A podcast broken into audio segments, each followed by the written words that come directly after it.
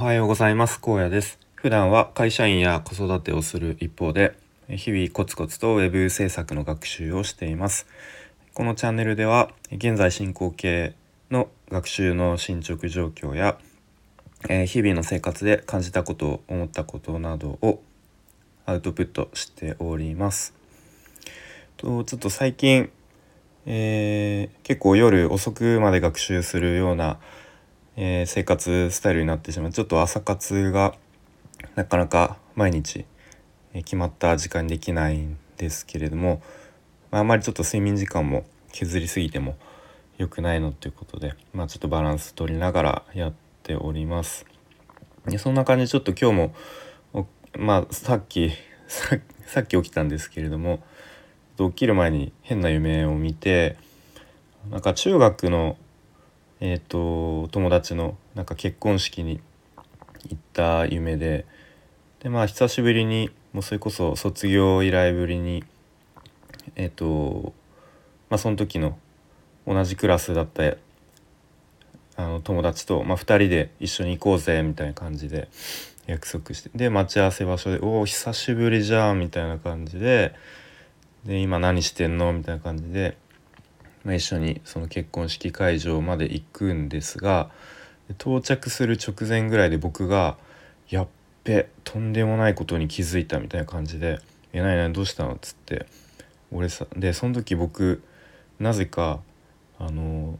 T シャツになんかジーンズみたいな普通の私服でいて「やべ俺私服で来ちゃった」みたいな感じでまあ、夢だからなんかそんな感じでその時に気づくみたいな。で友達も「ああなんか俺も最初から思ってたけどなんでお前私服なんだろう」みたいな「いや早く言えよ」みたいな感じでで慌てて家に帰るみたいな。うん、なんか、うん、まあそっからもゴニョゴニョ続いたんですけどそんな変な夢を見ましたはいすいませんちょっとかなりえー、本題とは関係ない話をしてしまいましたが、えっ、ー、と今日はちょっと最近というか前も同じような話したかもしれないですけど、うんまあ、ちょっとまとまりのないというか結論のない話をします。えっとまあ、ツイートもしたんですけど、えっと、コーダー？ウェブコーダーといわゆるそういうポジションの、まあ、次のステップというか、まあ、別にそのコーダーを低く見てるわけじゃないんですけど、まあ、次にこうあのスキルを身につけるとしたらな何があるんだろうみたいな考えていてで、まあ、大きく2つに分かれるのかなと思っています。で1つは Web デザイナーで、えー、とデザインもコーディングも両方やるみたいなあのポジションなのかなと。で僕最初学習始めたばっかりの時ってなんかウェブデザイナーっていう言葉だけを見てこうデザインだけやる人みたいなこうイメージがあったんですけどまあなんかどうやらウェブデザイナーっていうなんだろうポジションはデザイナデザインもコーディングも、えー、両方できる人みたいな多分あの位置づけなんでしょうね。なので、まあ、僕今デザインもほとんどできないで、まあ、ちょっと書籍をパラパラと読んだぐらいの知識しかないので、うんまあ、次はデザインもできるようになって、まあ、一通り、えー、ウェブサイトをデザインからコーディングまでできるようになるっていう道と、えー、もう一つ2つ目はフロントエンドエンジニア。まあ、これはと、まあ、JavaScript のライブラリとかのこう、まあ、プログラムを書く方向ですね。でこっちは、まあ、デザインはデザインというよりも結構なんだろうな、まあ、さっき言ったプログラミングの領域を結構に進んでいくのかなと考えてます。今ちょうど最近ウェブパックを学習して少しずつちょっとあこんな感じなんだっていうふうに理解してきましたが、まあ、そういう感じで、うん、結構 JavaScript のライブラリ、まあ、他にもいろいろあると思うんですけど、まあ、そういうものを使って、えーまあ、開発ですよね Web 制作というより Web 開発の領域に進むっていう道、まあ、大きく2つあるのかなと思っています。で、えっとまあ、稼ぐっていう話で言うと、えーまあ、最終的には昨日ツイッターでコメントもリプもらったんですけどウェブコンサルになるべきですよねっていうふうに言われていやなるほどな、まあ、確かに最終的にはこうクライアントに